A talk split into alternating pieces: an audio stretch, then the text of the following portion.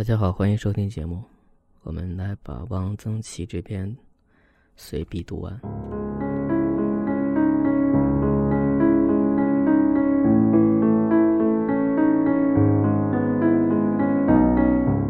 右派的遭遇各不相同，有幸有不幸。我这个右派算是很幸运的，没有受多少罪。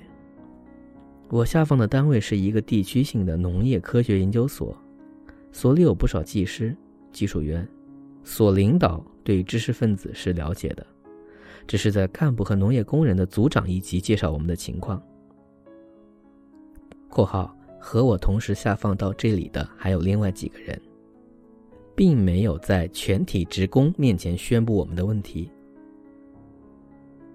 不少农业工人就是农民。）不知道我们是来干什么的，只说是毛主席叫我们下来锻炼锻炼的，因此我们并未受到歧视。初干农活，当然很累。像起猪圈、刨冬粪这样的重活，真够一呛。够一呛这个词现在基本不可能有人用，我不知道是他造的，也可能是那个时候流行。我这才知道“劳动是沉重的负担”这句话的意义。但还是咬着牙挺过来了。我当时想，只要我下一步不倒下来，死掉，我就得拼命的干。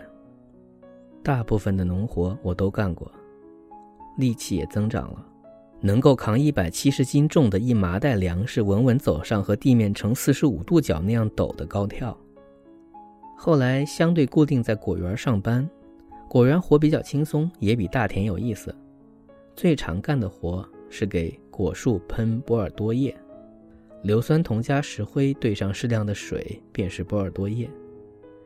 颜色浅蓝如晴空，很好看。喷波尔多液是个细致活，不能喷太少，太少了不起作用；不能太多，太多了果树叶子挂不住，流了，叶面叶背都得喷到。许多工人没这个耐心，于是喷波尔多液的工作大部分落在我头上，我成了喷波尔多液的能手。喷波尔多液次数多了，我的几件白衬衫都变成了浅蓝色。我们和农业工人干活在一起，吃住在一起，晚上被窝挨着被窝，睡在一铺大炕上。农业工人在枕头上和我说了一些心里话。没有顾忌，我这才比较贴近的观察了农民，知道比较中国的农村，中国农民是怎么一回事儿。这对我以后确立生活态度和写作态度是很有好处的。我们在下面也会有文娱活动。这里新唱山西梆子，工人里不少都会唱两句，我去给他们化妆。原来唱旦角的用的都是粉妆，鹅蛋粉、胭脂、黑锅烟子描眉。我改成用戏剧油彩，这比粉妆要漂亮的多。我勾的脸谱比张家口专业剧团的黑，山西梆子为花脸为黑，还要干净讲究。遇到春节，沙领子铺闹社火。几个年轻的女工要去跑旱船，我用油底浅妆把她们一个个打扮得如花似玉，轰动一铺。几个女工高兴得不得了。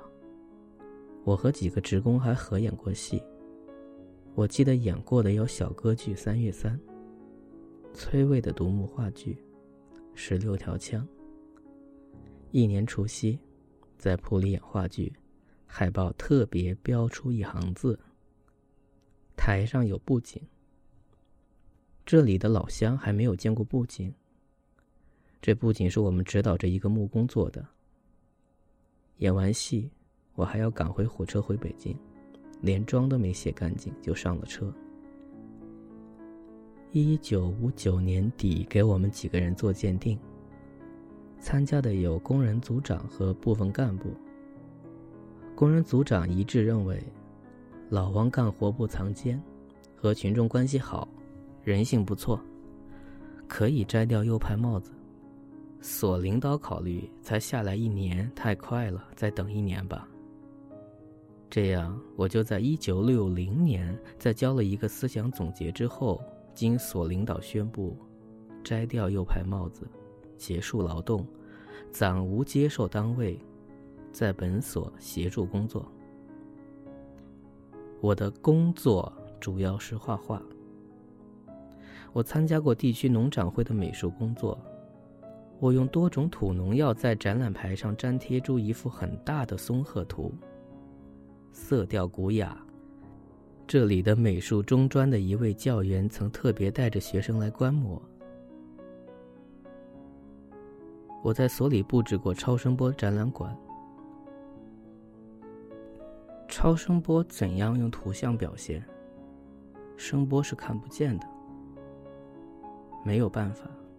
我就画了农林牧副鱼多种产品，上面用圆规蘸了白粉，画了一圈又一圈同心圆。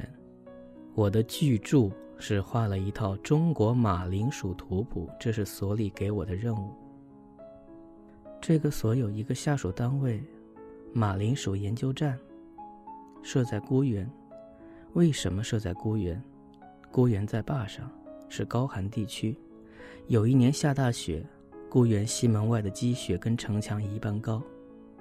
马铃薯本是高寒地带的作物，马铃薯在南方种几年就会退化，需要到坝上调种。孤园是供应全国薯种的基地，研究站设在这里，理所当然，这里集中了全国各地各个品种的马铃薯，不下百来种。我在张家口买了纸、颜料、笔。带了在沙岭子新华书店买的《葵寺类稿》《史家斋养心录》和两册容斋随笔。沙岭子新华书店进了这几种书也很奇怪，如果不是我买，大概永远卖不出去。就坐长途汽车奔向孤园。其实，在八月下旬，我在马铃薯研究站画图谱。真是神仙过的日子。没有领导，不用开会，就我一个人自己管自己。这时正是马铃薯开花，我每天趟着露水，到试验田里摘几丛花，插在玻璃杯里，对着花描画。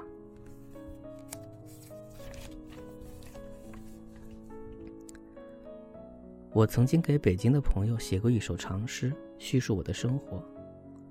全诗已忘，只记得两句。坐对一丛花，眸子炯如火。下午画马铃薯的叶子，天渐渐凉了，马铃薯逐渐成熟，就开始画薯块儿画一个整薯，还是要切开来画一个剖面。一块马铃薯画完了，薯块就再无用处。我于是随手埋进牛粪火。烤烤吃掉，我敢说，像我一样吃过那么多品种马铃薯的，全国概无第二人。孤原是决赛孤城，这本来是一个军台，清代制度，大臣犯罪往往由皇帝批示发往军台效力，这处分比充军要轻一些。名曰效力，实际上大臣自己并不去，只是闲住在张家口，花钱雇一个人去军台充数。我于是，在容斋随笔的扉页上，用朱笔画了一方图章，文曰：“效力军台。”白天画画，晚上就看我带去的几本书。一九六二年初，我调回北京，在北京京剧团担任编剧，直至离休。摘掉右派分子帽子，不等于不是右派了。文革期间，有人来外调。我写了一个旁证材料，人事科的同志在材料上加了批注。该人是摘帽右派，所提供情况仅供参考。我对摘帽右派很反感，对该人也很反感。该人跟该犯差不了多少。我不知道我们的人事干部从什么地方学来这种带封建意味的称谓。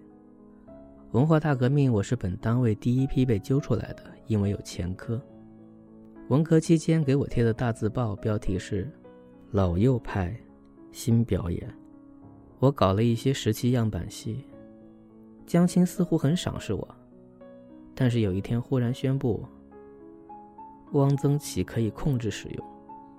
这主要当然是因为我曾是右派，在控制使用的压力下搞创作，那滋味可想而知。一直到一九七九年，给全国绝大多数右派分子平反，我才算跟右派的影子告别。我到原单位去交材料，并向经办我的专案的同志道谢。为了我的问题的平反，你们做了很多工作，谢谢你们了，谢谢。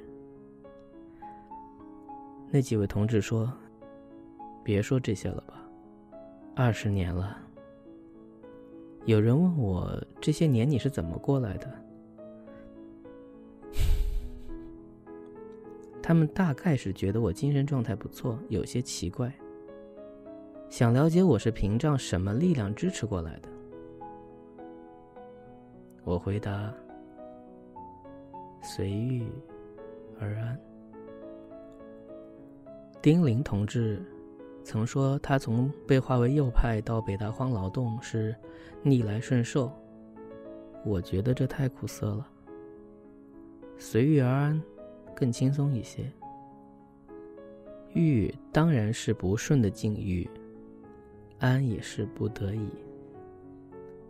不安又怎么着呢？既已如此，何不想开些？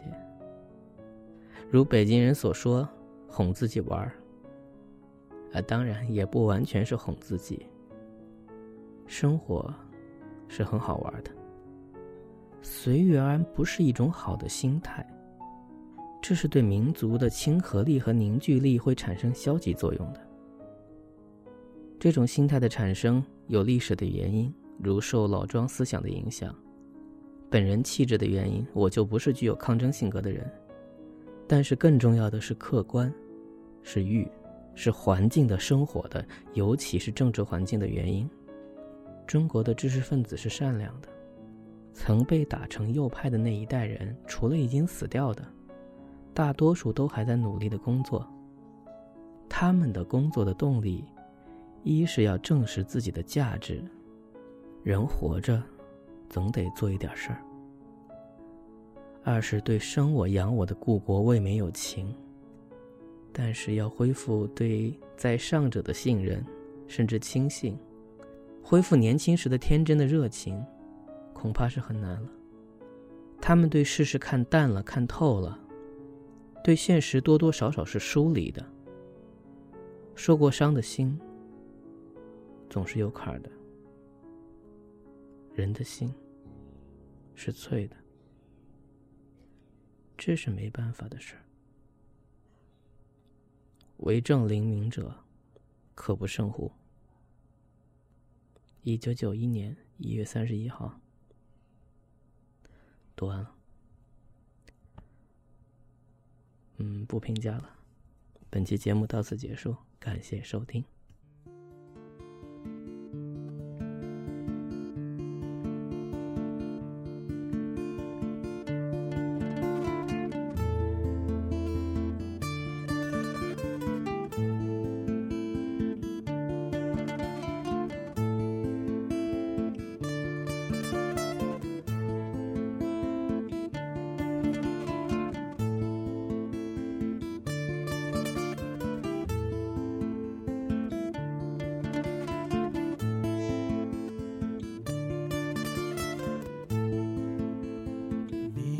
Allons voir si la rose, qui ce matin ta voix disclose, sa robe de pourpre au soleil, a point perdu cette vesprée. Mignonne, allons voir si la rose, qui ce matin ta voix disclose, mignonne, allons voir si la rose,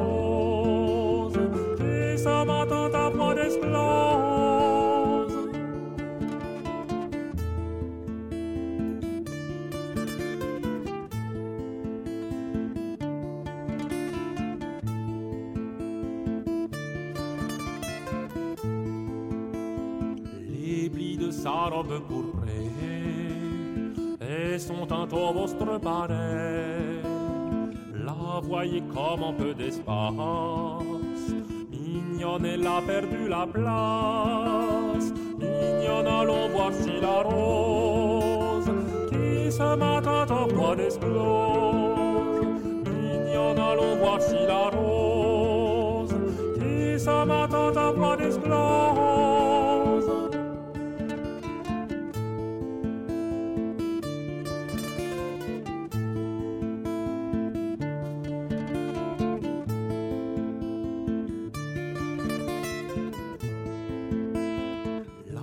C'est beau de laisser choix. Oh, vraiment malastre nature, puisqu'une telle fleur ne dure que du matin jusqu'au soir. Mignonne, allons voir si la rose qui ce matin ta voix explose. Mignonne, allons voir si la rose qui ce matin